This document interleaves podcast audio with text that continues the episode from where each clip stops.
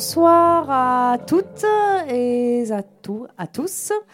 Euh, merci beaucoup d'être venus euh, pour ce talk, euh, auquel vous avez témoigné beaucoup d'intérêt. On n'a jamais eu autant de monde, donc on est ravis. On a dû bien choisir le thème. L'idée, c'était de revenir quatre mois après euh, l'affaire euh, Weinstein, parce que c'est comme ça qu'on prononce son nom en vrai, euh, sur voilà qu'est-ce qui a changé? tout le monde s'en souvient, donc c'était le 5 octobre 2017. C'est le New York Times qui publie le premier papier dans lequel Weinstein donc, est accusé de, de, harcèlement sexuel par plusieurs femmes. Euh, c'est un des plus gros producteurs américains. Euh, il démissionne dans la foulée. Mais en France, l'histoire passe plutôt inaperçue.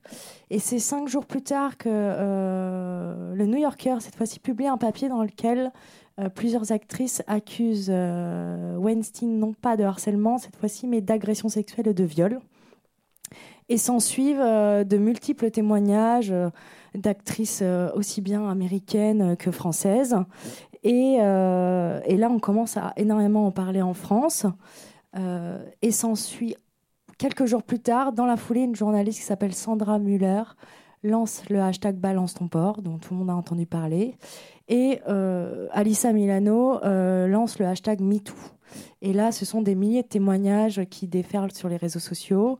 donc témoignages de femmes qui euh, qui parlent de harcèlement euh, sexuel qu'elles ont subi, euh, des agressions sexuelles qu'elles ont vécues ou, ou des, viols. Dans, dans, la foulée aussi, en octobre, en France, la gendarmerie nationale a noté qu'il y avait une augmentation de 30% des plaintes pour violences sexuelles. Donc ça a eu un vrai impact immédiat euh, sur les, les, femmes françaises qui, euh, dans cette émulation collective, ont eu euh, je dirais, enfin le courage d'aller dénoncer leurs agresseurs. Et donc l'idée, c'est de revenir ensemble avec ces trois intervenantes sur le sujet. Donc à ma gauche, il y a Bibia Pavard, qui est une historienne du féminisme. Euh, ensuite, il y a Marie Kirchen, qui est journaliste à BuzzFeed, qui est spécialiste des questions LGBT et de l'égalité femmes-hommes. Et euh, enfin, Nolwenn Agbovor, qui est avocate et spécialisée dans les violences euh, sexuelles faites aux femmes, dans les violences faites aux femmes plutôt. donc l'idée de ce talk, c'est qu'on parle ensemble avec, euh, avec vous trois.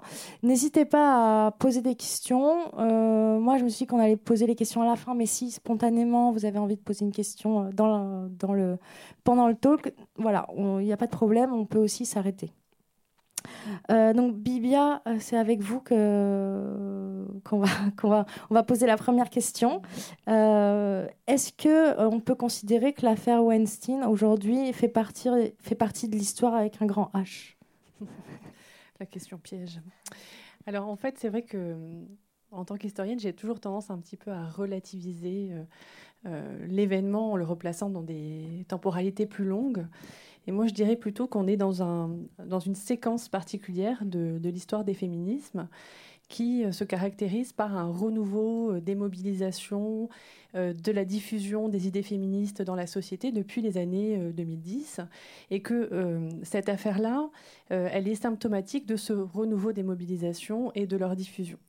Donc on est dans un moment, une séquence historique dans l'histoire des féminismes euh, et euh, cette affaire-là prend place dans cette séquence qu'on a euh, tendance parfois à appeler l'émergence d'une troisième vague féministe, même si ce terme est à, relativiser, on pourra en reparler. donc en tout cas, on est aussi dans un dernier point, dans un moment de l'histoire de la dénonciation des, violences faites aux femmes. Euh, qui s'inscrit dans une histoire plus longue euh, et qui prend racine vraiment dans les mobilisations féministes des années 70, qui ont vraiment initié en fait euh, cette réflexion sur la place des violences faites aux femmes dans la domination masculine et qui ont initié aussi cette prise de parole des femmes sur ces questions. Et donc on est à un moment différent de, cette histoire plus longue. cette question-là du harcèlement et de, des violences sexuelles s'est transformée, mais il faut la replacer dans aussi cette, cette tradition maintenant des mobilisations féministes pour dénoncer ces violences spécifiques faites aux femmes qui font partie d'un système qui les opprime. Euh, donc, si, si, je comprends bien, on, peut dire aussi que l'affaire Weinstein, c'est un déclencheur, mais que euh, les mobilisations euh, ont toujours eu lieu sous différentes formes et que finalement, c'est pas la première fois que les femmes dénoncent les violences qu'elles subissent au quotidien. Voilà, alors un déclencheur ou le résultat ou un, symptôme de ces nouvelles mobilisations, mais effectivement, c'est pas la première fois que la question des violences faites aux femmes, la question du harcèlement, euh, du viol euh, sont des questions qui euh, deviennent des problèmes publics. C'est vraiment dans les années 70, de nouveau, je le répète, mais que les, mobilisations féministes ont fait de ces questions-là des problèmes publics et les ont portés par des mobilisations par des publications, par des, des, événements qui ont fait qu'ensuite il y a eu des modifications de loi. euh, sur le viol, sur le harcèlement. Euh, et par contre, on est dans un moment nouveau euh, de, cette, mobilisation qui se caractérise par des modes d'action qui sont différents, qui se caractérise par des voix qui sont différentes. On entend beaucoup les anonymes dans cette affaire-là. Et aussi par une, redéfinition de ce qu'on entend par violence sexuelle, harcèlement sexuel. On est dans un moment de redéfinition de, politique, en fait, de ces termes-là. Plusieurs personnes ont parlé, ont utilisé des mots très forts et ont parlé de révolte, de révolution. Qu'est-ce que vous en pensez? Alors c'est vraiment très compliqué euh, de, caractériser euh, en fait c'est ce qui se passe. Euh, moi j'aurais plutôt tendance à, parler de, mobilisation.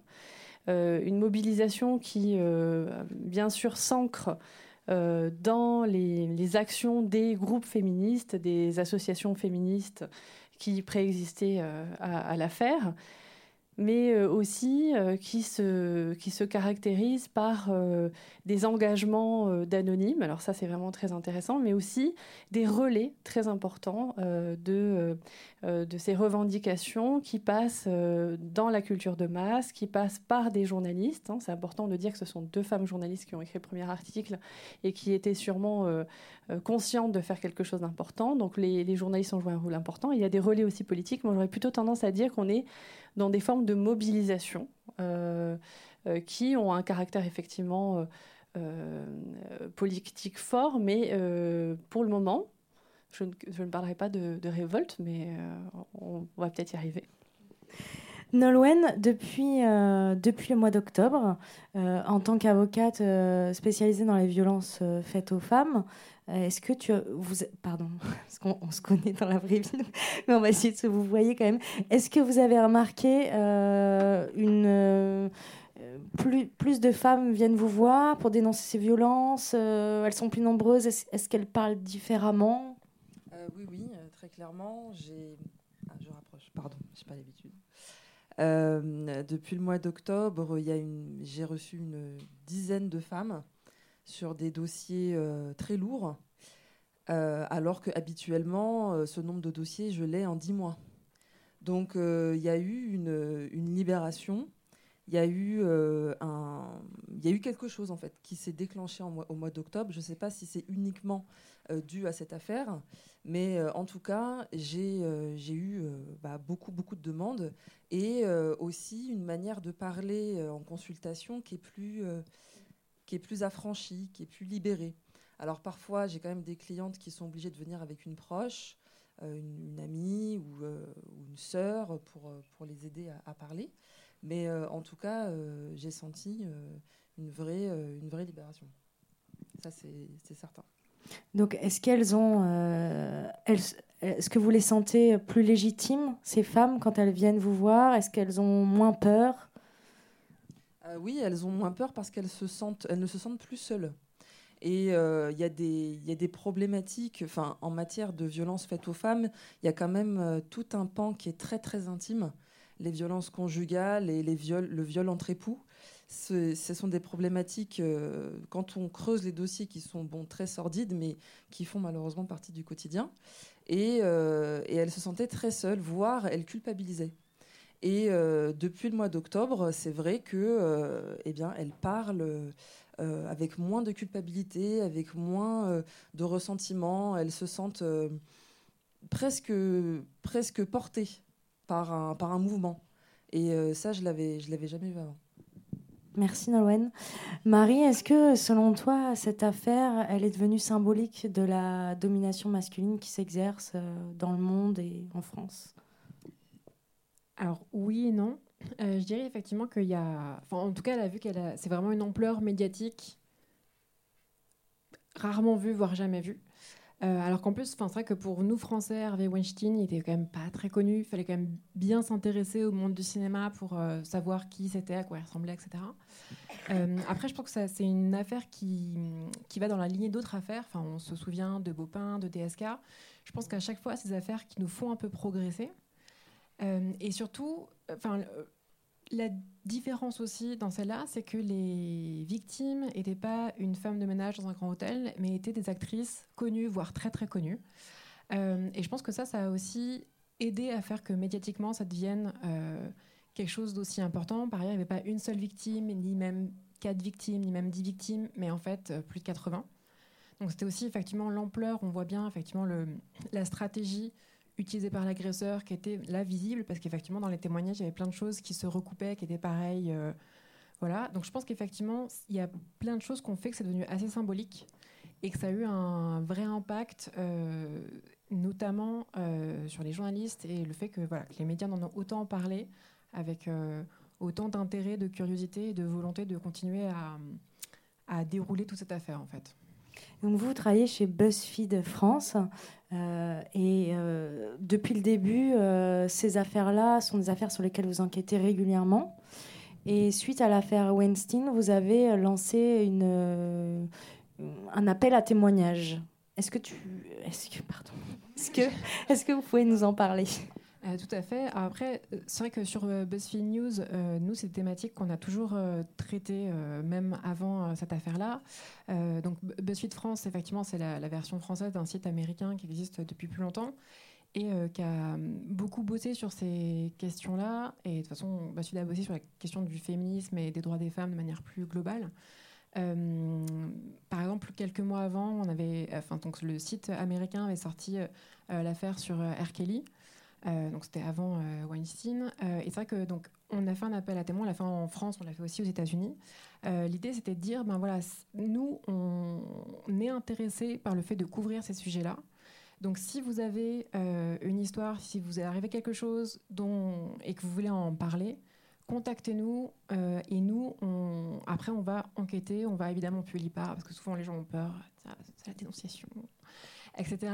Euh, évidemment, les articles, on enquête, on recoupe, on fait un travail euh, derrière. Mais en tout cas, c'était pour bien euh, signifier qu'on avait envie de traiter ces thématiques-là et que c'était des thématiques qui sont importantes pour nous, en fait. Et alors, justement, depuis l'affaire Weinstein, vous avez sorti plusieurs affaires. Frédéric Aziza, qui travaille à France 2. C'est ça, France 2 ou ah non, pardon, à LCP, qui travaille toujours à LCP. Et c'est Eric euh, Monnier, France 2. Euh, je ne crois pas que ce soit vous qui ayez signé euh, ces enquêtes, mais est-ce que vous pouvez nous dire combien de temps ça prend, comment ça se passe? Vous avez une info à la base, et après, quel est le travail que vous effectuez? Hmm. Alors, je ne peux pas Enfin, je ne vais pas tout raconter des coulisses, etc. Parce qu'il y, a des parties où effectivement on ne commande pas sur qui nous a donné telle info, etc. Euh, mais je dirais que c'est, enfin, ce genre d'affaires sont compliquées à traiter, c'est sûr. Euh, parce que souvent il n'y a pas de preuves physiques de ce qui s'est passé. Mais euh, souvent, les gens, enfin, justement, des fois, les, les personnes victimes croient qu'il n'y a rien à faire, qu'il n'y a pas de preuves, que donc on peut rien montrer, prouver, enquêter. Et en fait, moi, mon, ce que je leur dis, c'est que c'est pas vrai, c'est qu'il y a plein de choses qu'on peut montrer, que souvent une, euh, personne qui a été victime en a parlé à des proches, qu'il y a peut-être d'autres personnes qui ont pu apercevoir euh, ce qui s'est passé. Enfin, on peut parler, on peut recouper et arriver à montrer des choses.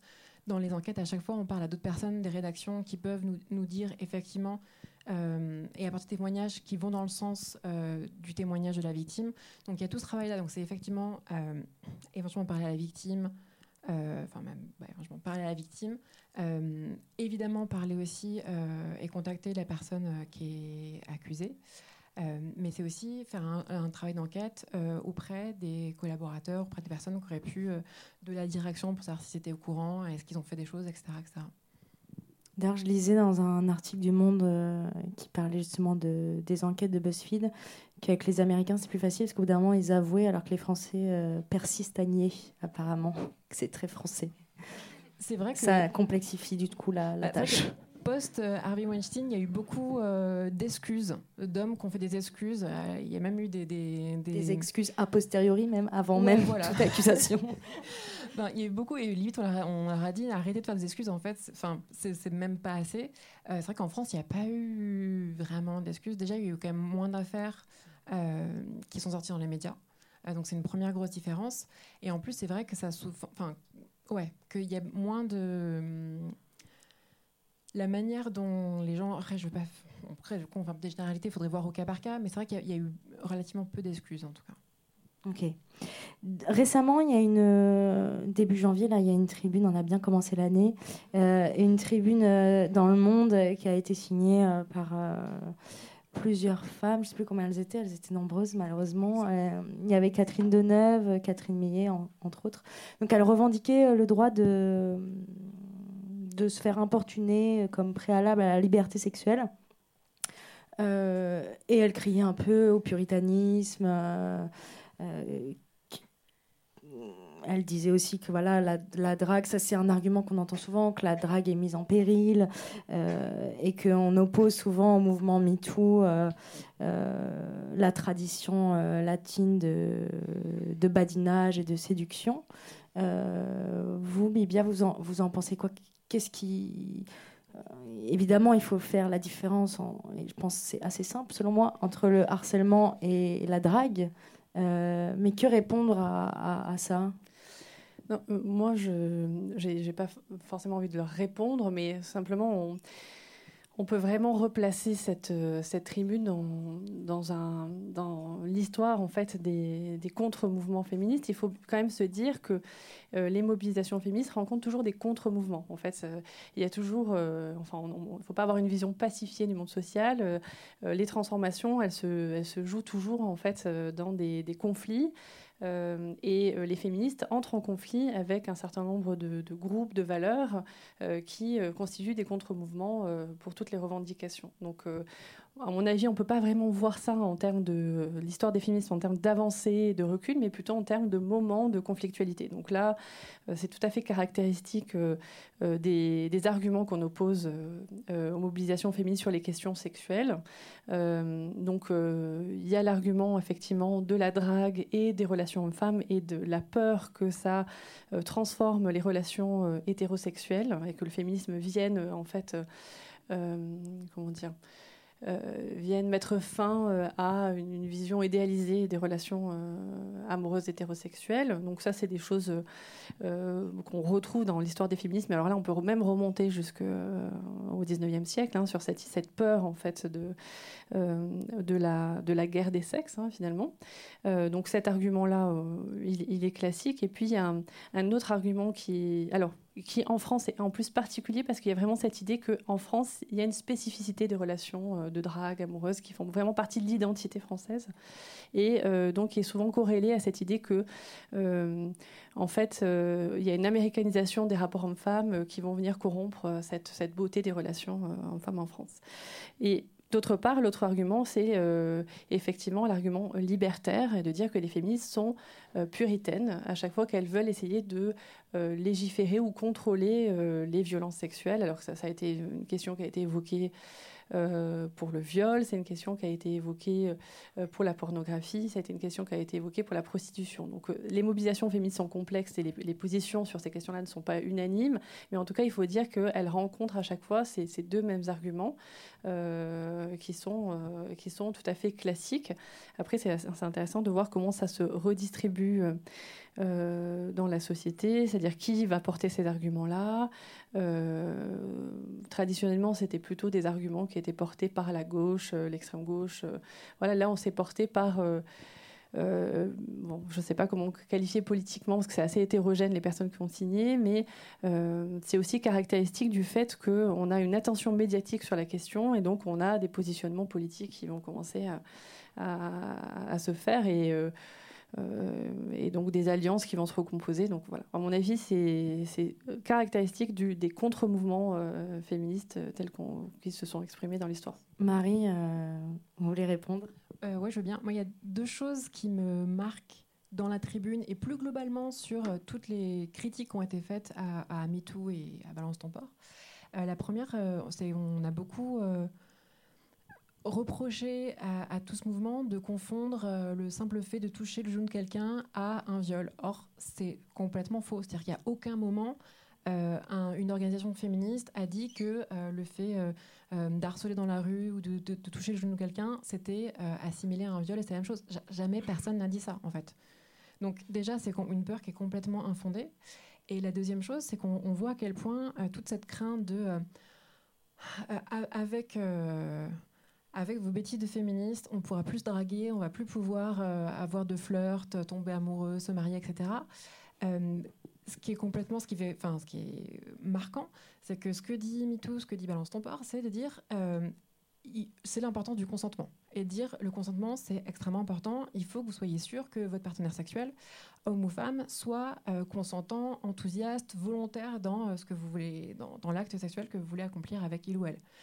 Or, si ça, c'est problématique, Enfin, qu'est-ce que ça veut dire? Enfin, qu'est-ce que ça dit en fait? Ça veut dire que le, en fait, l'absence de consentement, vous trouvez ça sexy en fait, si on, creuse et qu'on réfléchit à ce qu'ils disent. Et c'est ça que je trouve assez flippant, c'est vraiment à quel point euh, on voit qu'on est dans une culture où on finalement on considère que il y a un côté un peu sexy de pas trop savoir si la fille aime, ou pas en fait. Il y a eu aussi euh, beaucoup l'argument, euh, enfin c'était la critique de la délation, alors que sur les milliers de témoignages, très très très peu de noms ont circulé. Mais ça c'était c'est un argument qu'on entend régulièrement aussi, Marie. Ouais, cet argument-là, il m'a particulièrement euh, choqué pour, euh, parce que c'est le mot délation qui est utilisé. Oui, parce que enfin, le fait de dénoncer un crime ou un délit, pourquoi ça serait une délation en fait? Enfin, quelqu'un qui dénonce, j'en sais rien, un cambriolage ou euh, si moi je dis qu'on m'a volé mon sac à l'arraché dans la rue, personne va me dire oula, délation.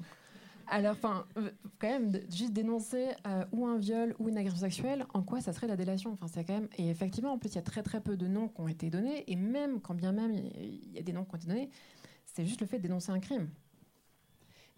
Si je peux juste rajouter quelque chose, je pense que. Bien sûr.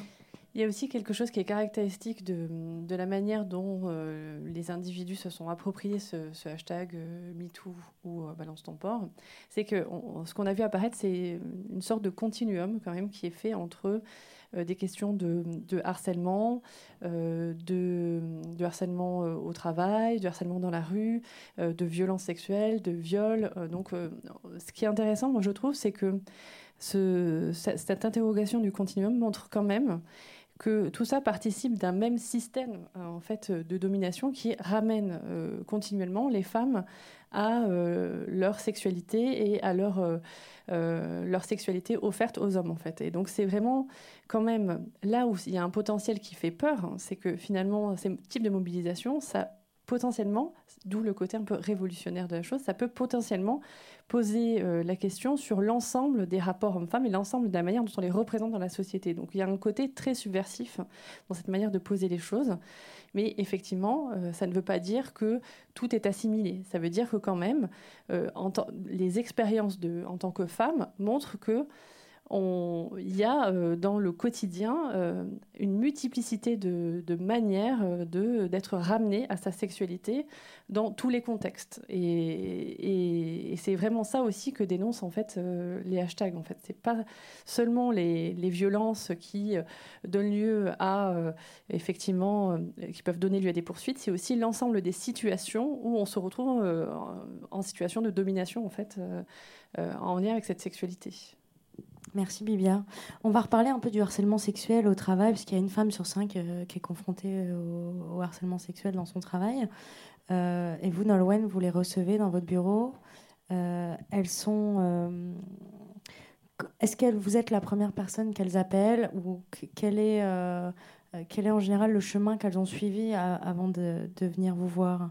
Alors, dans toutes les, dans tous les types de violences faites aux femmes, euh, que ce soit euh, à la maison ou euh, dans la rue ou au travail, je n'ai jamais été le, le, premier interlocuteur. le plus souvent, elles sont d'abord amenées à gérer l'urgence, parce qu'on est dans ces situations où elles sont démunies et elles sont blessées et physiquement et psychologiquement. Donc, par exemple, en matière de violence conjugale, la première chose qu'elles vont faire, c'est quitter le domicile conjugal la première chose qu'elles vont faire si jamais euh, elles subissent un harcèlement sexuel sur le lieu de travail, c'est de quitter le, lieu de travail. Et après, elles vont tout de suite, euh, en général, parce que je ne sais pas si c'est instinctif, mais en tout cas, elles le font toutes, elles vont au commissariat pour au moins déposer une main courante, pour acter de ce qui s'est passé, euh, et au mieux, déposer une plainte. ensuite, elles sont prises en charge par des associations ou des syndicats quand on est sur le milieu professionnel. Et ensuite, une fois qu'elles ont digéré ce qui leur est arrivé, une fois qu'elles ont vu un médecin, parce que euh, quand il y a des agressions euh, ou des violences physiques euh, qui, qui, sont importantes sur le corps, elles doivent passer par la case médicale pour pouvoir faire constater leurs blessures. Et une fois qu'elles ont fait tout ça, là, elles prennent conscience qu'il faut réagir et donner une réponse juridique, voire judiciaire, à ce qui leur est arrivé. Et c'est là que je les reçois. Donc c'est dans un euh, troisième temps, je dirais. Il y a d'abord le partir, se protéger et protéger éventuellement leurs enfants. Ensuite, euh, il y a euh, le constat médical et ensuite l'avocat. Et quand on, s'est parlé au téléphone pour préparer ces discussions, vous m'avez dit que le, viol conjugal restait l'ultime tabou mmh. et qu'il était très difficile de le faire, d'obtenir une reconnaissance judiciaire dans ces cas-là. Et oui, euh, malheureusement, le viol conjugal, alors évidemment, il existe. Et euh, il y a une donnée historique, c'est que notre code civil est très vieux, hein, est très ancien. Il date de 1804. Euh, et au 19e siècle, c'est vrai qu'il y avait ce qu'on appelle le devoir conjugal. Le devoir conjugal, c'était pour une femme de se soumettre en gros, au desiderata sexuel de son mari. Et alors, le devoir conjugal, il existait entre époux. Il n'a jamais existé euh, en dehors du mariage. Donc quand même, il faut circonscrire la chose. Et euh, ce devoir conjugal, à l'heure actuelle, euh, bien qu'il n'existe pas, enfin, il n'y a pas écrit devoir conjugal dans le Code civil, il y a quand même deux articles qui parlent de communauté de vie. Et le problème avec ce inclut le, le, sexe. Eh ben, en fait, dans communauté de vie, euh, il y a communauté de toit et communauté de lit. C'est comme ça qu'on le dit. Et c'est implicite en réalité. Les conséquences euh, juridiques et judiciaires que ça a, c'est que aujourd'hui, euh, un homme peut obtenir le divorce pour cause de défaut de communauté de vie et donc défaut de, de de, de, relations sexuelles avec sa femme. Une femme aussi, après. Et une femme aussi, une femme aussi. Une femme aussi peut, euh, sur, si sur plusieurs années, euh, son mari euh, voilà, n'a pas voulu coucher avec elle, ben, elle peut obtenir le divorce, elle peut obtenir des dommages et intérêts. bon, c'est théorique, hein, tout ce que je dis, c'est théorique. Dans la pratique, on en voit quand même très peu.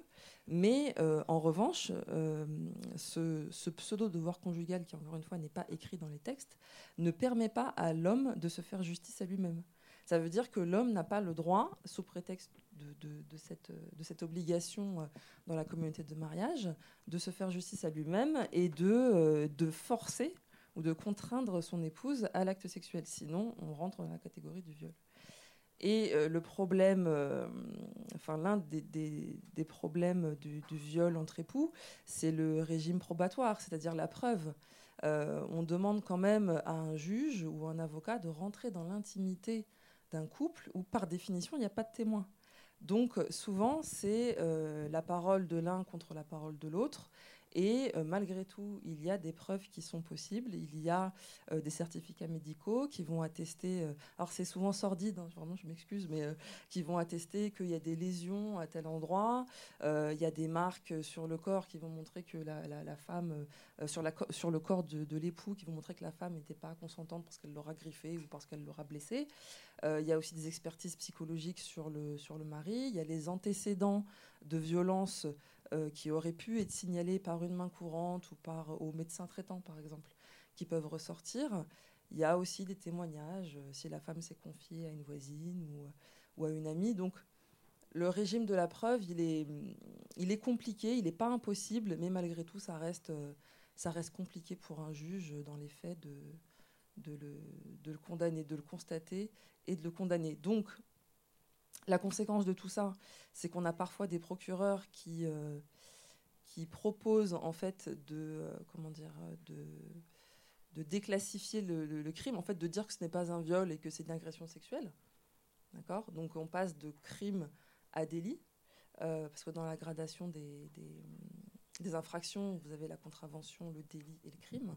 Et donc si jamais il n'y a pas suffisamment de preuves, si la femme n'arrive pas à, accumuler suffisamment de preuves, et eh ben, le procureur va être tenté de dire bon, essayez quand même de tenter euh, l'agression sexuelle.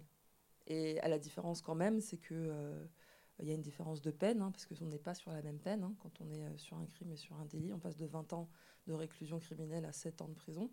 C'est quand même pas pareil.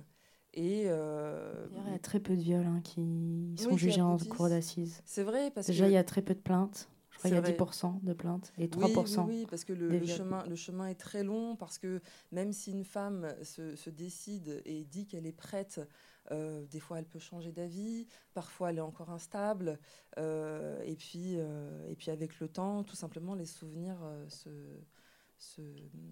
s'appauvrissent. Et le juge va vous demander des, des détails très, très, très crus de ce qui s'est passé, parfois il y a 20 ans. Donc c'est très compliqué pour, euh, pour la femme d'obtenir une condamnation pour viol. Et le viol, euh, encore une fois, il faut, euh, pour, toute, pour toute infraction pénale, il faut un élément matériel et un élément intentionnel. Et c'est là où le bas blesse, c'est que la femme ne va pas réussir à rapporter ces deux preuves. C'est-à-dire qu'il y a eu une pénétration non souhaitée. Et quand je dis pénétration, c'est vaginal, anal et, et buccal ça c'est l'élément matériel. Et l'élément moral c'est euh, intentionnel c'est euh, elle va pas réussir à rapporter la preuve que euh, que son partenaire voilà que son partenaire savait que elle n'était pas consentante et que malgré tout il a procédé à la pénétration. Et après il y a des subtilités qui compliquent encore la chose. La, la, pénétration buccale il faut que ce soit il faut que ce soit le pénis il faut pas que ce soit un objet. Enfin c'est des, détails sordides qui font que euh, la femme, elle est, elle est face à un mur parfois. Donc le viol, c'est compliqué, et le viol entre époux, c'est pire. Effectivement, c'est l'un des crimes les plus répandus en France, je lisais, et l'un des moins, euh, celui qui reste le plus impuni. Oui, oui, et récemment, récemment en plus, il y a un, magistrat dont je tairai le nom du tribunal de grande instance de Nanterre qui a euh, dit en pleine audience, mais madame, vous n'avez pas rempli votre devoir conjugal un juge, un magistrat. C'est quand même. Euh, Donc les mentalités. Euh, bah non, elles ont. elles, évoluent très très lentement. Exactement. C'était sous Napoléon. Hein. Et là, euh, c'était en 2016. voilà, ça n'a toujours pas. Enfin, dans, certains esprits, ça n'a toujours pas évolué. Merci Nolwenn. Marie, on a beaucoup entendu que la parole s'était libérée. tout le monde a parlé de la libération de cette parole. Et il n'y a pas longtemps, vous avez écrit un article euh, pour dire que peut-être que c'était pas la parole qui s'était libérée, mais peut-être qu'on s'était mise à l'écouter, cette parole. Est-ce que vous pouvez nous, en dire un peu plus? Oui, bah effectivement, enfin, moi j'étais un petit peu, enfin j'ai fini par être un petit peu agacée par effectivement le fait que les médias répétaient sans cesse que la parole se, libérait, se libérait. Donc effectivement, enfin je veux pas du tout nier, euh, mon, mon, point c'est pas du tout nier l'importance de MeToo, de Balance ton port, tout ce moment. Effectivement, il y a plein de femmes euh, ont pris la parole pour euh, rapporter ce qui leur est arrivé. Mais le fait est que, genre, ça fait des années que les, enfin, des années voire des décennies. Enfin, Bibia parlait tout à l'heure euh, des mouvements féministes dans les, années 70 qui ont dénoncé le viol. Enfin, je pense notamment à toutes, les manifestations autour du procès d'ex. Enfin, c'était une longue bataille féministe pour faire, pour que le viol soit traité vraiment comme un viol en cour d'assises. Euh, à, l'époque. Donc, enfin, je veux dire, ben, déjà, la parole, les femmes parlaient déjà à l'époque. Et enfin, effectivement, en tant que journaliste spécialisée sur les thématiques droits des femmes et, et violences contre les femmes, enfin, moi, je sais que ça fait des années que les femmes parlent. Et même sur Twitter, enfin, il y a eu plein de hashtags où les, que les femmes ont utilisés pour parler du viol, du harcèlement, etc. Il y a eu plein de Tumblr, enfin, ne serait-ce que Paita Schneck et d'autres où... Chère collaboratrice, par exemple. Exactement, enfin, il y en a eu plein et avec, qui racontent aussi des histoires de viol. Donc la parole, elle était là en fait. Enfin, c'est ça qui. C'est, on a un peu l'impression que tout d'un coup les journalistes découvraient que ah, quand même euh, être une femme en France euh, en 2017 ou 2016, etc. C'était, c'était ça pouvait être dur et qu'on pouvait être euh, victime d'agressions sexuelles. donc oui, effectivement, j'ai fait ce papier pour dire un peu ça. Et quand on regarde, même pour les victimes des, différents, des différentes affaires, notamment l'affaire euh, Weinstein, les femmes disent qu'elles ont parlé en fait. Elles le disent. C'est Mira Sorvino qui a raconté qu'elle avait parlé à des gens euh, à, de Miramax à l'époque. Euh, Rose McGowan aussi, qui a dit qu'elle avait parlé, qu'elle n'a pas arrêté de parler. Enfin, elles disent qu'elles ont parlé, donc c'est pas du tout nouveau. Et pareil pour d'autres affaires qu'on suit depuis, les femmes avaient parlé à l'époque. C'est juste que genre à l'époque, les médias faisaient beaucoup moins de papier. Là, ce qui a été intéressant avec euh, les suites euh, d'Harvey Weinstein, Weinstein, ça bien pas, on a le droit de dire euh, Weinstein si on veut. Hein. c'est plus simple. Ce qui était intéressant, c'est que tout d'un coup, les journalistes étaient preneurs de ces sujets-là tout d'un coup, ils s'étaient intéressés. Tout d'un coup, il y avait ce côté ah bah oui, effectivement, c'est des enquêtes qu'on peut.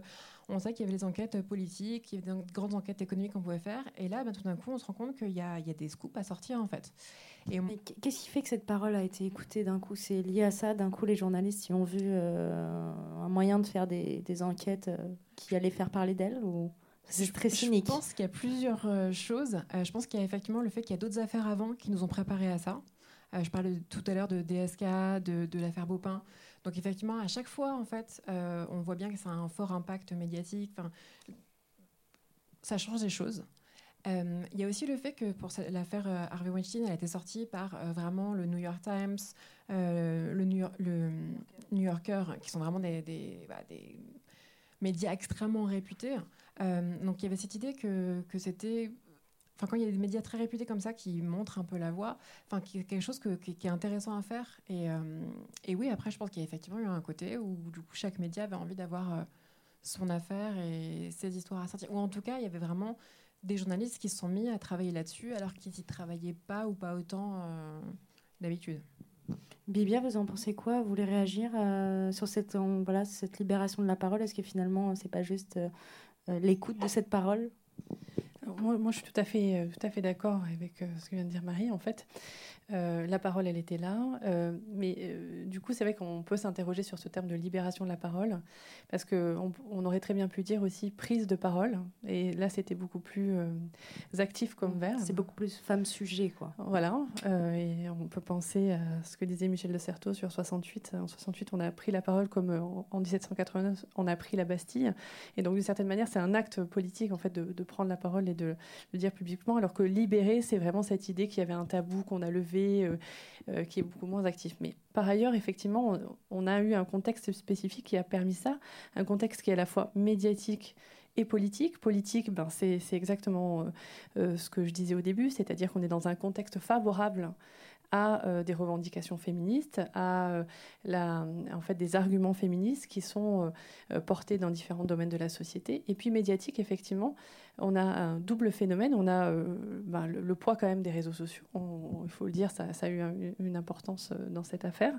Et puis aussi le rôle des journalistes, parce que ça rencontre tout à fait des logiques actuelles du journalisme qui sont dans euh, cette volonté euh, d'aller dans l'investigation et de dévoiler le réel et de euh, se déprendre de la communication et de, de, sortir des, des, scoops. Donc on est tout à fait en fait dans cette, dans cette logique aussi médiatique qui est la volonté d'aller rechercher, d'aller enquêter et de dévoiler ce qui est caché. Et donc ça rencontre tout à fait ces logiques-là, d'autant qu'il faut aussi évoquer la féminisation de la profession, le fait qu'on a à l'intérieur des rédactions des journalistes qui s'intéressent à ces questions euh, et qui vont s'en saisir.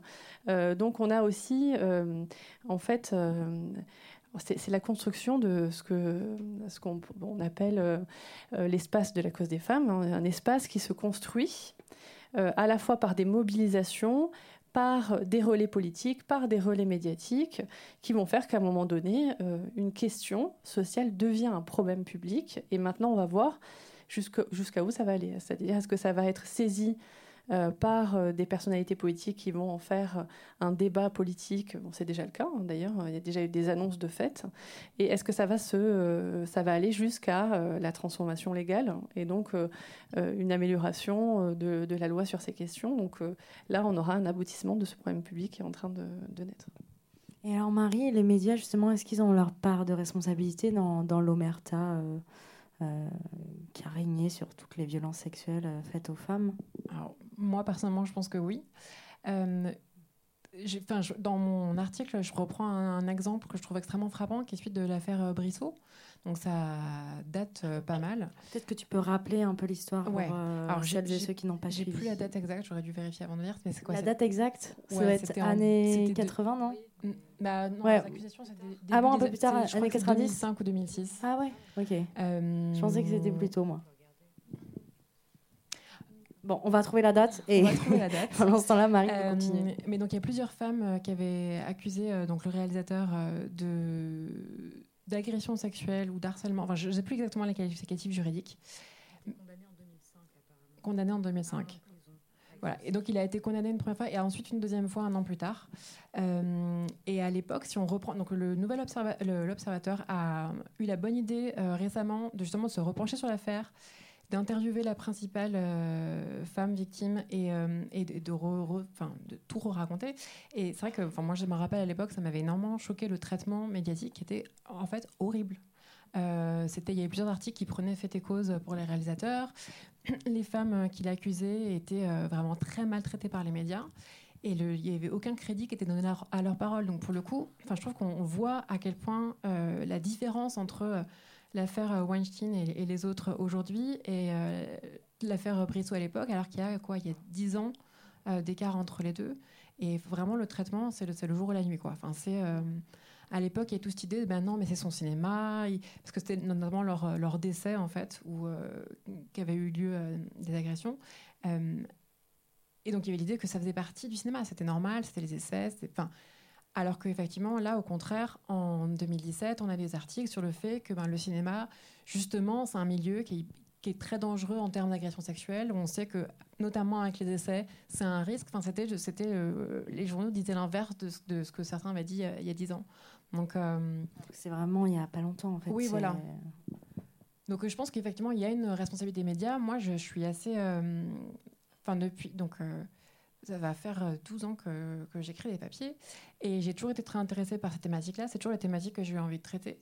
Et, et c'était un peu un truc que je portais comme un boulet parce qu'il y avait plein de rédactions où ben, c'était pas le bon sujet quoi enfin ils auraient aimé que enfin il y a ce côté où genre il y a d'autres d'autres sujets la politique c'est toujours le grand sujet euh, très noble etc l'économie aussi des sujets qui sont assez masculins et par contre euh, toute, la, question droit des femmes féminisme etc c'est un peu les sujets de bonnes femmes euh, qu'il faut faire parce qu'il faut les faire mais bon bof quoi on n'a pas envie de faire la couve avec ça et, là je trouve effectivement qu'il y a eu enfin en tout cas j'espère qu'il y a eu un mouvement je sais pas ce qu'en pensent les journalistes de Chic mais j'espère quand même que les choses bougent et que les rédactions, euh, et pas que les rédactions spécialisées sur ce sujet-là, se rendent compte qu'il y a vraiment des, histoires à raconter, qu'il y a vraiment des, oui, des scoops à sortir, mais pas que, qu'il y a juste des enquêtes de fond à faire là-dessus et qu'elles ne sont pas faites en France aujourd'hui, ou en tout cas pas assez. Merci Marie. Euh, Bibia, je me demandais, est-ce que ce changement des consciences euh, va-t-il s'inscrire dans la durée? Ou alors il y, a une version moins optimiste de ma question qui est le changement des consciences a-t-il eu lieu?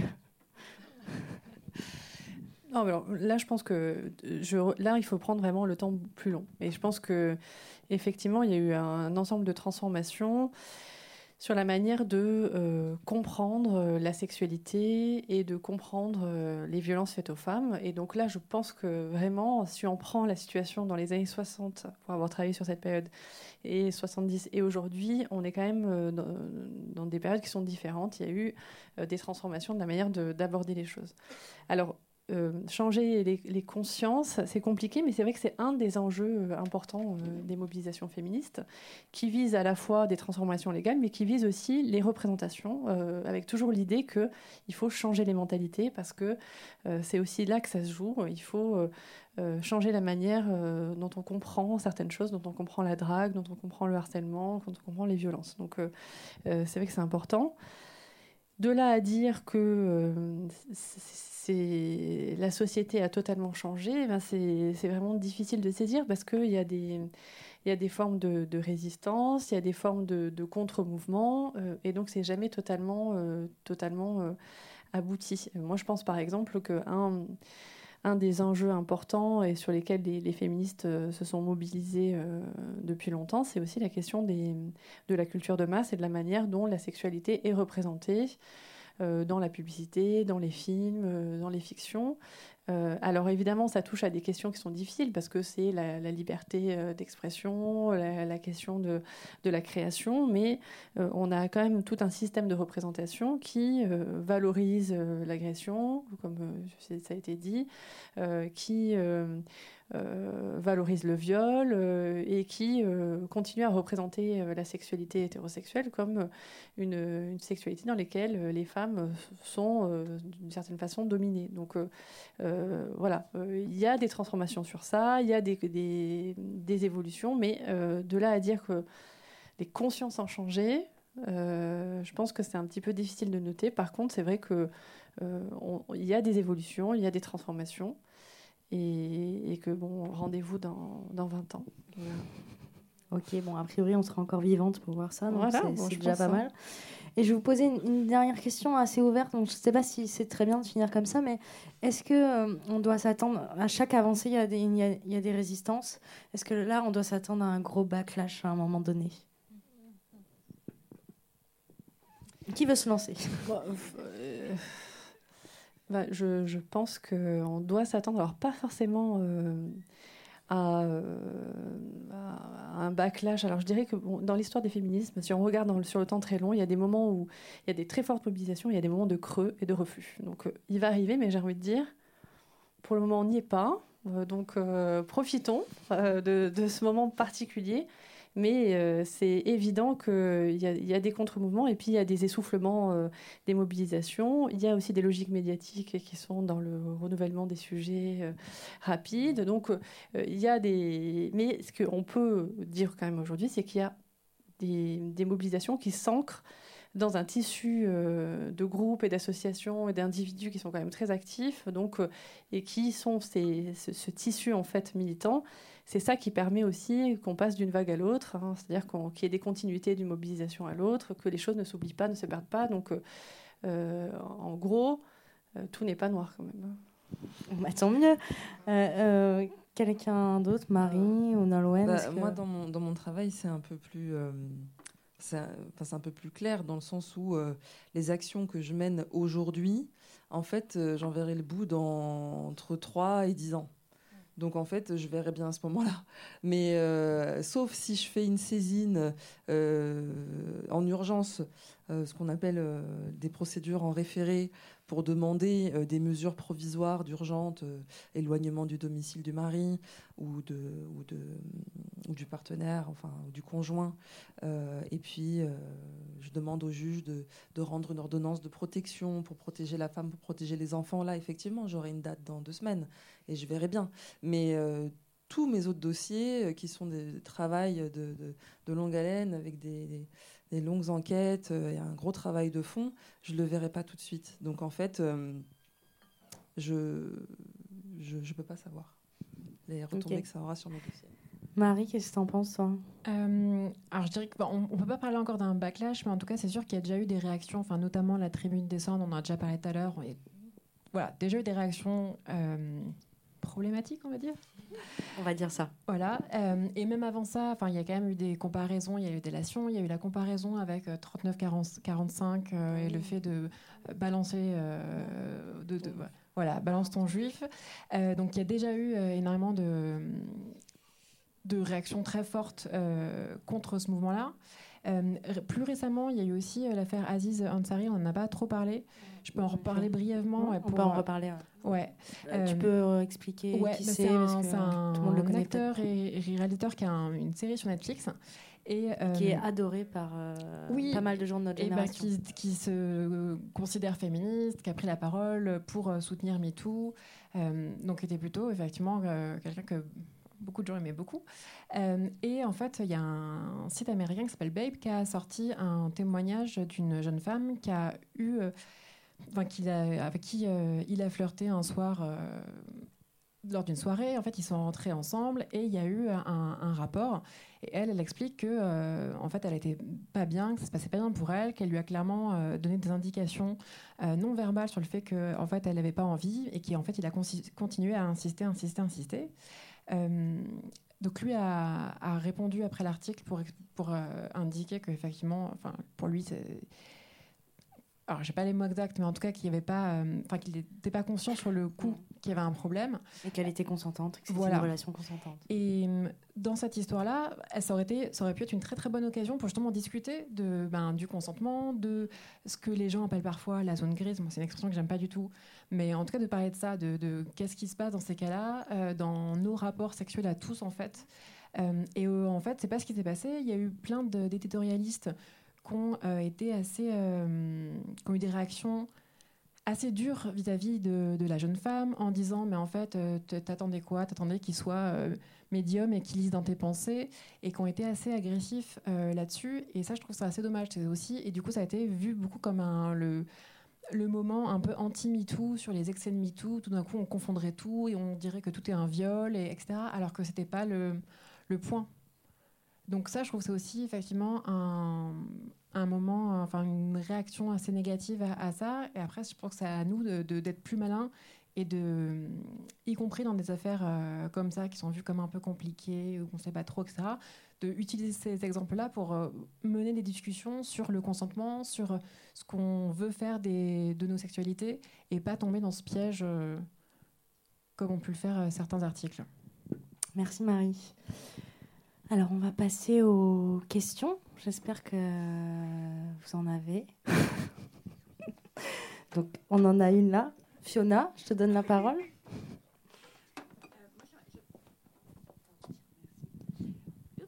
Attends, j'ai peur. Non, je, me mets là, je me mets là, je me mets dans l'allée. Euh, moi, j'aimerais avoir euh, votre sentiment sur euh, les, nombreuses polémiques qu'il y a eu entre qui ont opposé les deux hashtags MeToo et Balance ton port. Non ah, ah, enfin, J'aimerais avoir votre sentiment à toutes les trois, euh, par, sans ordre chronologique. Oui, avec l'idée qu'il y en avait un qui était plutôt. Ah oui. Ben, euh, j'ai pas vraiment euh, d'idée lumineuse sur ça, mais je, je voudrais quand même peut-être redire, ce qu'on n'a pas assez dit, à quel point c'est quand même important de qui eu cette, euh, le nombre euh, de, euh, de témoignages en fait qui ont et qui ont été visibles. Parce que ça c'est quand même quelque chose qui est très important c'est vraiment cette idée que chaque individu en racontant son témoignage et la masse de ces témoignages fait que ça devient non pas un problème individuel mais un problème collectif. Alors c'est vrai que d'un côté on a un hashtag qui est plus centré sur euh, le, collectif, en fait, l'idée d'être euh, euh, avec les autres, et un autre hashtag qui est plutôt centré sur l'idée de, dénoncer une situation et en fait de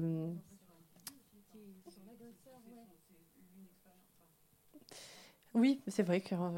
mais du coup, moi, je pense que c'est quand même. les deux vont ça, c'est vrai que ça serait intéressant de l'analyser peut-être euh, en, termes de, la, manière dont sont construits euh, politiquement les mobilisations en France euh, ou aux États-Unis. Donc, de la manière d'un côté, il y a quand même l'idée que il faut que justice soit faite. Hein. Balance ton port, c'est aussi l'idée quand même qu'il y a, un droit qui existe, il y a, la possibilité de se mobiliser. Donc, c'est pas la même, pas la même culture politique qu'il y a derrière, mais d'une certaine manière, c'est quand même, on, peut y voir des des, ressemblances, parce que c'est quand même toujours cette idée qu'il faut dire les choses et que collectivement, quand on dit les choses collectivement, en fait, ça devient euh, une question politique et non plus seulement une question individuelle. Donc, euh, voilà. Euh, moi, ce que je trouve intéressant, c'est sur le MeToo, justement, on a beaucoup dit libération de la parole. ne serait-ce que ce hashtag montre bien que c'était pas nouveau puisqu'on s'est rendu compte en fait que c'était un mouvement qui avait été initié il y a 11 ans auparavant par une activiste euh, noire qui travaille sur les questions de violence sexuelle, d'antiracisme. Donc déjà celui-là, je le trouve effectivement très intéressant sur ce point de vue-là. Et après, sur toutes les critiques qui ont été faites euh, sur Balance ton euh, moi, ce qui me frappe, c'est que voilà, on parle de viol, on parle d'agression sexuelle, et du coup, les commentateurs commentent la violence d'un hashtag. Enfin, je suis assez atterrée par ça, en fait. Ouais. Mais ça, je, je, suis pas surprise. C'est vraiment, enfin, de manière générale. On parle de la violence de mots euh, oui. versus la violence d'actes. Oui, mais c'est une réaction au mouvement féminisme qui ne m'étonne pas. Mais c'est aussi parce que c'est certaines représentations de, de genrées, c'est-à-dire euh, on n'est pas censé euh, avoir ce type de, de, de, réaction quand on est une femme. En fait, c'est pas c'est pas vraiment très élégant. Euh, voilà. Très élégant de balancer un port.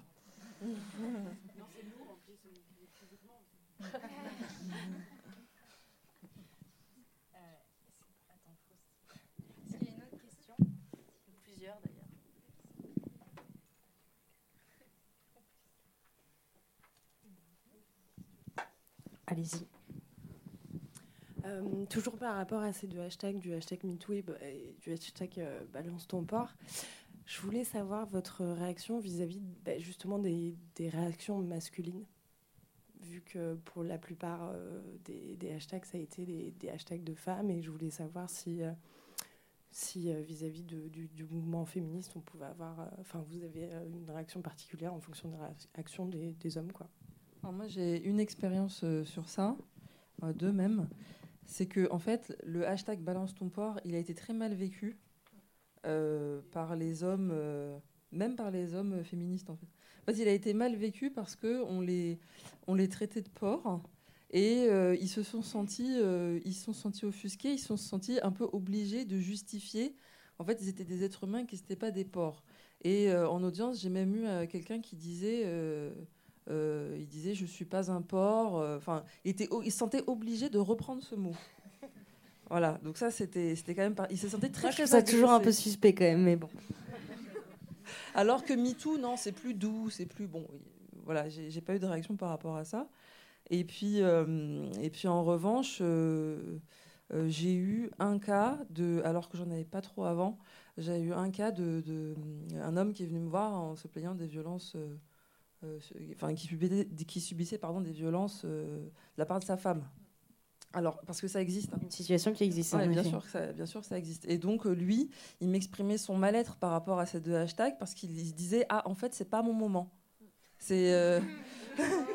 C'est. c'est dommage, j'ai pris tout mon courage et tout ça, mais bon, c'est pas grave, le délai de prescription n'est pas encore passé, je verrai plus tard. Donc, ça, le pauvre. Il est quand même venu.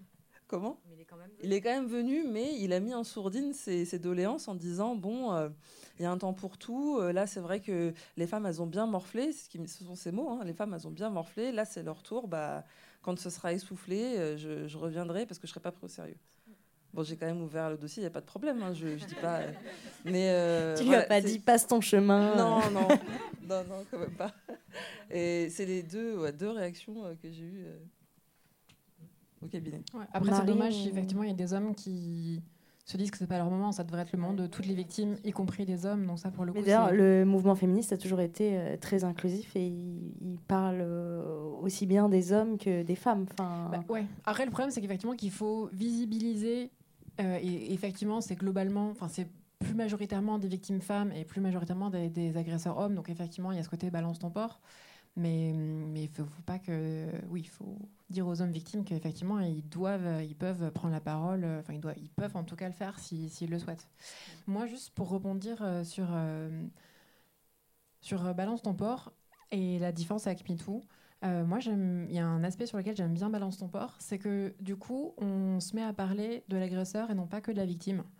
Et c'est un peu souvent le problème sur les violences faites aux femmes, c'est que justement, on parle des femmes battues, des violences qui sont faites aux femmes, et on invisibilise complètement le fait que, ben, en fait, la personne qui les fait, c'est un agresseur ou une agresseuse quand c'est une agresseuse. Et c'est ça où je trouve que ce hashtag-là, il est intéressant, c'est que du coup, on remet aussi les choses à l'endroit et on parle de la personne qui a fait quelque chose de problématique et pas que euh, de la, de la personne victime. Donc ça, je trouve que dans ce sens-là, il est intéressant. Alors que MeToo, là, on parle effectivement de la victime, ce qui est bien aussi, mais on, ça invisibilise les personnes qui, qui l'ont fait. D'ailleurs, on a beaucoup parlé du fait que la honte avait changé de camp euh, depuis euh, cette affaire-là.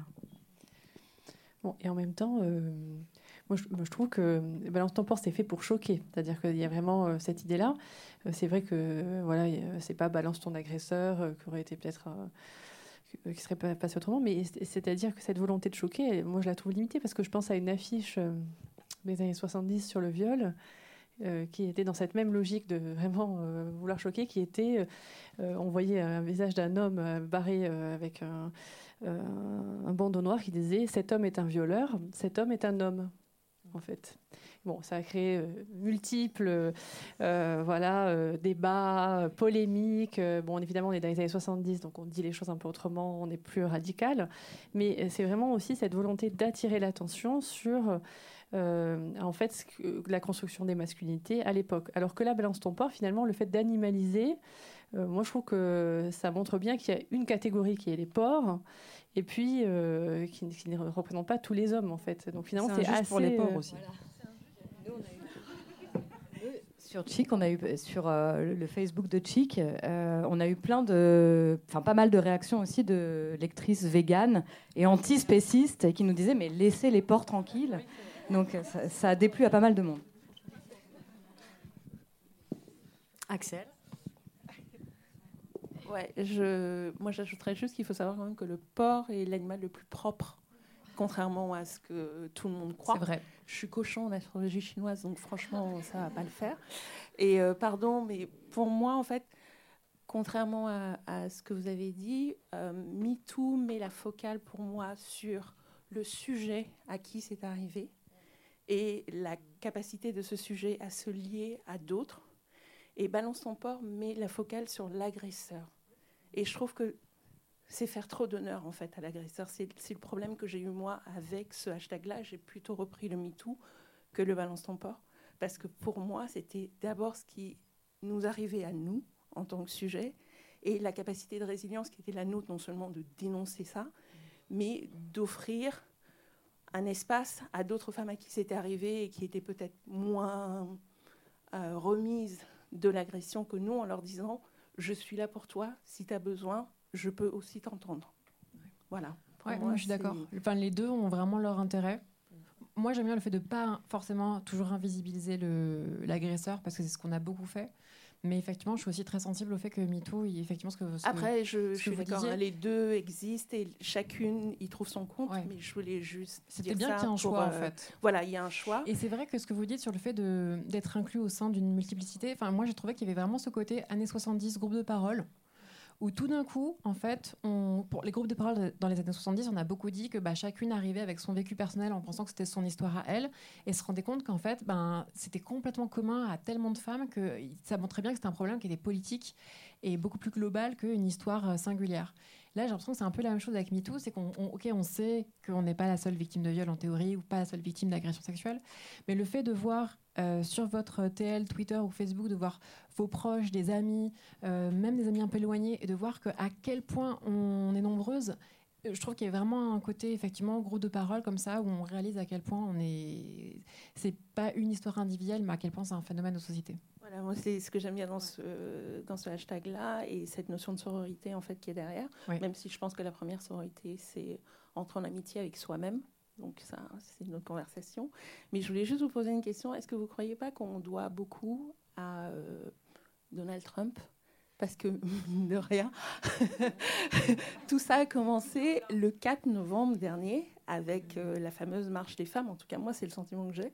C'est qu'il s'est passé un truc au début de l'année 2017 qui a été ce truc-là, où à un moment donné, on s'est pas réveillé, mais d'un coup, on s'est dit, mais en fait, je suis pas toute seule à penser qu'il y a plein de trucs qui vont pas du tout. Je suis peut-être pas américaine et je vais pas vivre sous l'égide de ce mec-là, mais il y a quand même un certain nombre de trucs là qui me chauffent le sang. Et visiblement, on est quelques-unes à penser le même truc. et qu'en fait, on est dans la continuité de ce qui s'est passé avec ce monsieur qui attrape par la chatte, en fait. Mm, mm. Bah, moi, je pense que oui. Alors, je pense qu'on ne le doit pas à Louis, à lui particulièrement. Mais, effectivement, je pense que son élection a provoqué euh, évidemment un énorme choc euh, au sein des mouvements féministes et, au-delà. Et hum, qu'effectivement, il y a eu la Women's March. Et pour moi, ce n'est pas une, coïncidence si ça arrive quelques mois plus tard, en tout cas dans la même année 2017. Euh, et effectivement, en moins d'un an après son, son élection, pour moi, c'est pas du tout une coïncidence. Il y a aussi plein d'articles qui expliquent en quoi, finalement, Hillary Clinton, en perdant, a provoqué un mouvement féministe qui n'aurait pas eu lieu si elle avait été élue en fait. Et que effectivement, on voit qu'aux États-Unis, il y a énormément de femmes qui ont commencé à euh, ben, justement euh, se vouloir être candidates à, différents postes, à différents niveaux euh, partout dans les États. Et ça, effectivement, c'est quelque chose qui a clairement été impulsé par la victoire et le choc de la victoire de Donald Trump. Est-ce qu'il y a une dernière question?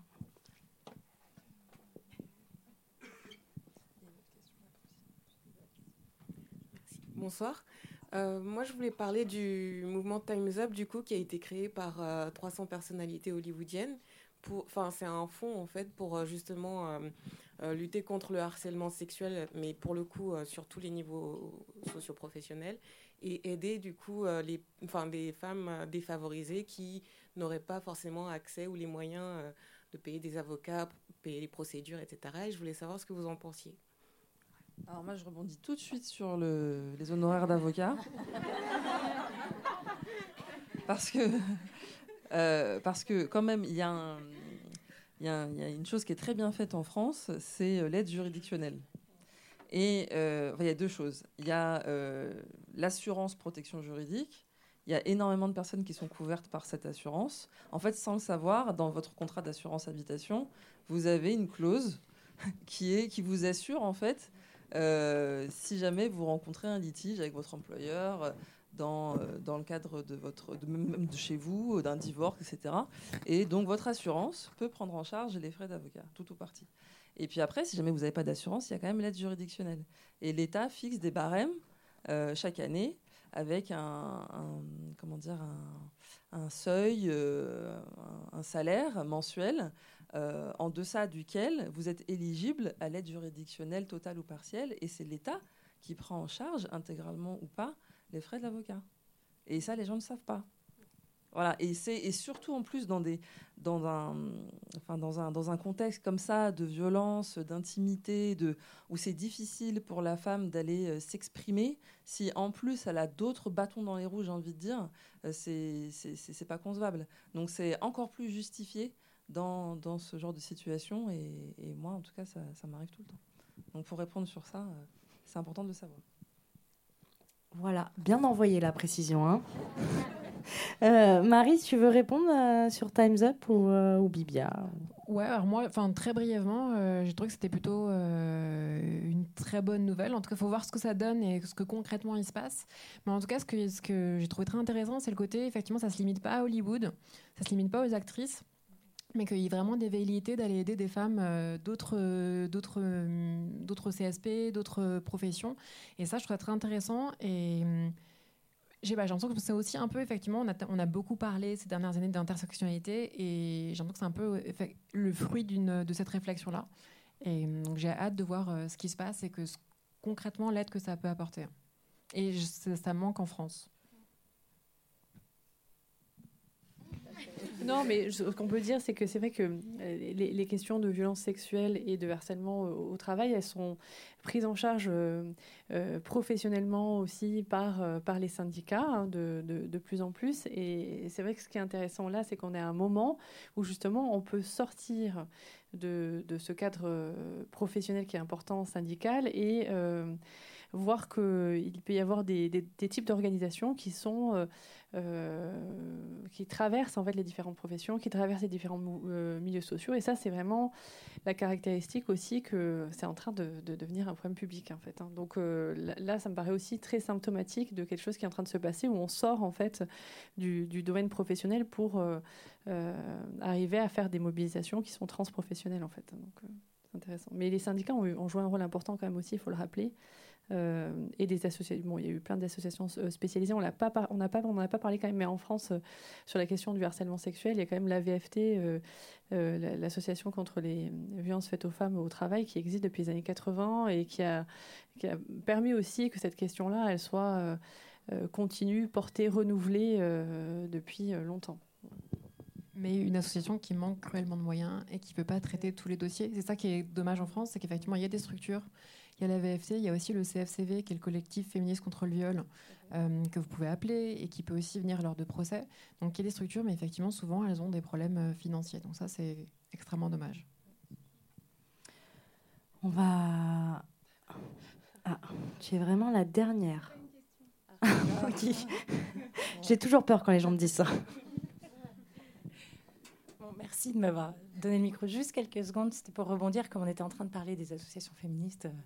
Qui font le travail de l'ombre, euh, le CFCV entre autres, mais il y a d'autres associations qui font des groupes de parole aujourd'hui. Déjà, merci d'avoir organisé ce débat. Ça me fait plaisir de, moi qui suis sur d'autres associations féministes, enfin des associations féministes, ça fait plaisir de voir que voilà, il y, a des discussions ce soir sur ces questions-là. Et, euh, c'était simplement pour dire qu'il y a des associations en France aujourd'hui qui font des groupes de parole aujourd'hui. Euh, la Maison des femmes de Paris, de Montreuil, enfin il y a plusieurs associations qui font ça.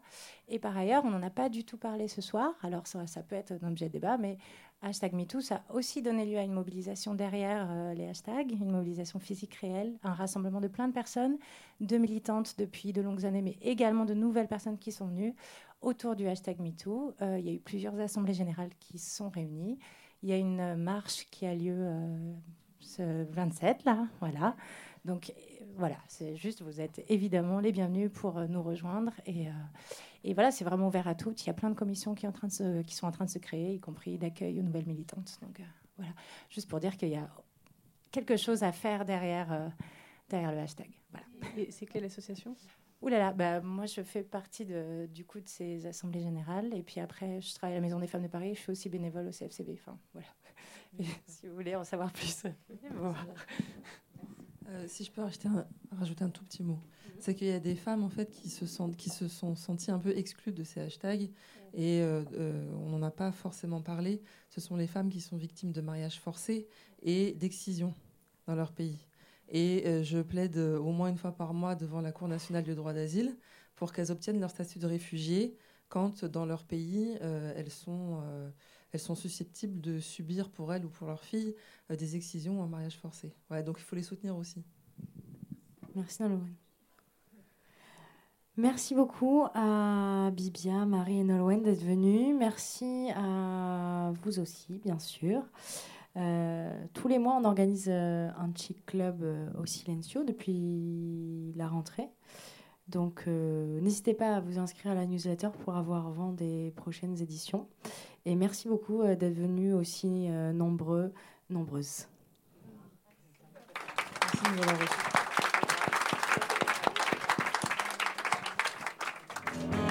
juste, il y, a encore des tarifs jusqu'à 21h, des tarifs préférentiels au bar si vous voulez boire un verre avec nous. Voilà. bonne nouvelle.